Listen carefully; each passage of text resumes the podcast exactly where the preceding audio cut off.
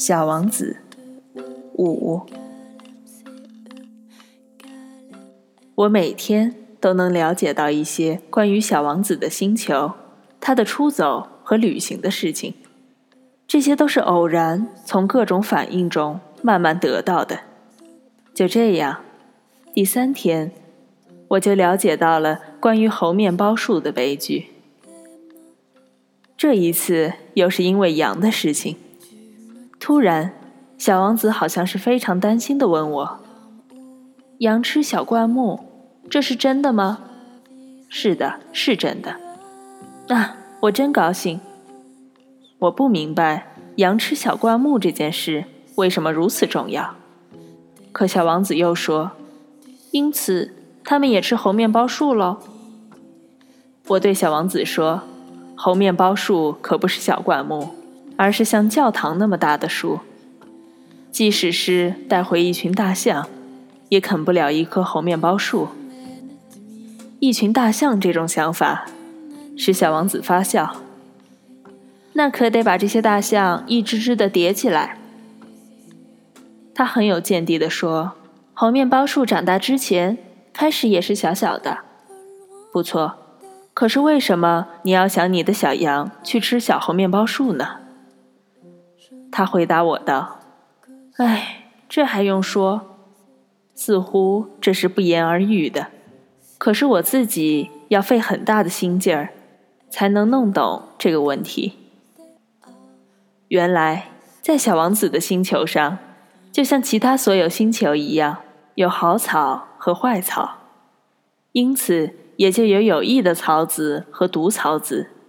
可是草籽是看不见的。”它们沉睡在泥土里，直到其中的一粒忽然要苏醒，于是它就伸展开身子，开始腼腆地朝着太阳长出一颗秀丽可爱的小嫩苗。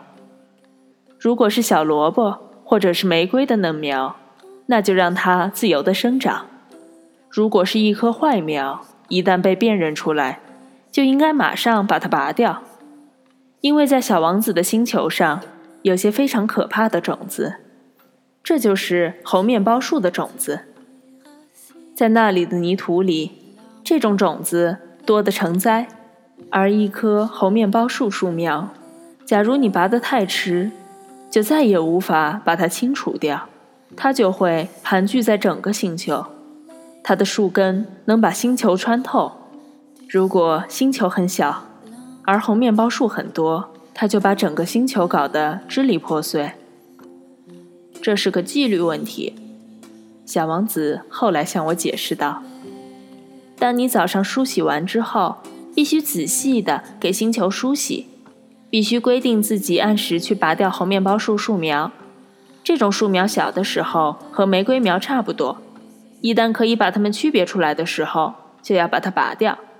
这是一件非常乏味的工作，但很容易。”有一天，他劝我用心地画一幅漂亮的图画，好叫我家乡的孩子们对这件事有一个深刻的印象。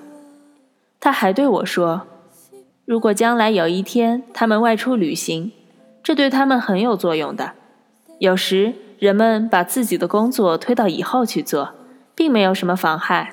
但是要是遇到拔猴面包树这种事情，那就非得造成大灾不可。”我遇到过一个星球，上面住着一个很懒的家伙，他放过了三棵小树苗。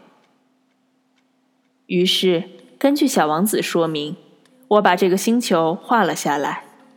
我从来不愿意以道学家的口吻来说话，可是猴面包树很危险，大家都不了解。对迷失在小行星中的人来说，危险性非常之大。因此，这一回。我贸然打破了我这种不喜欢教训人的习惯。我说：“孩子们，要当心那些猴面包树啊！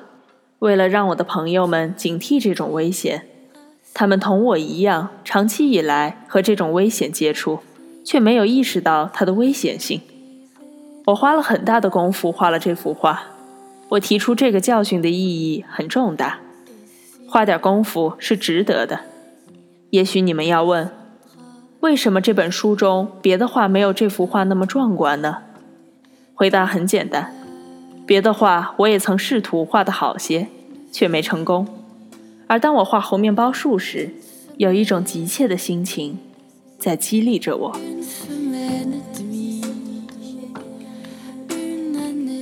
你好，这里是 FM 九幺七零三六，更多资讯欢迎关注荔枝 FM 九幺七零三六，我是林讯。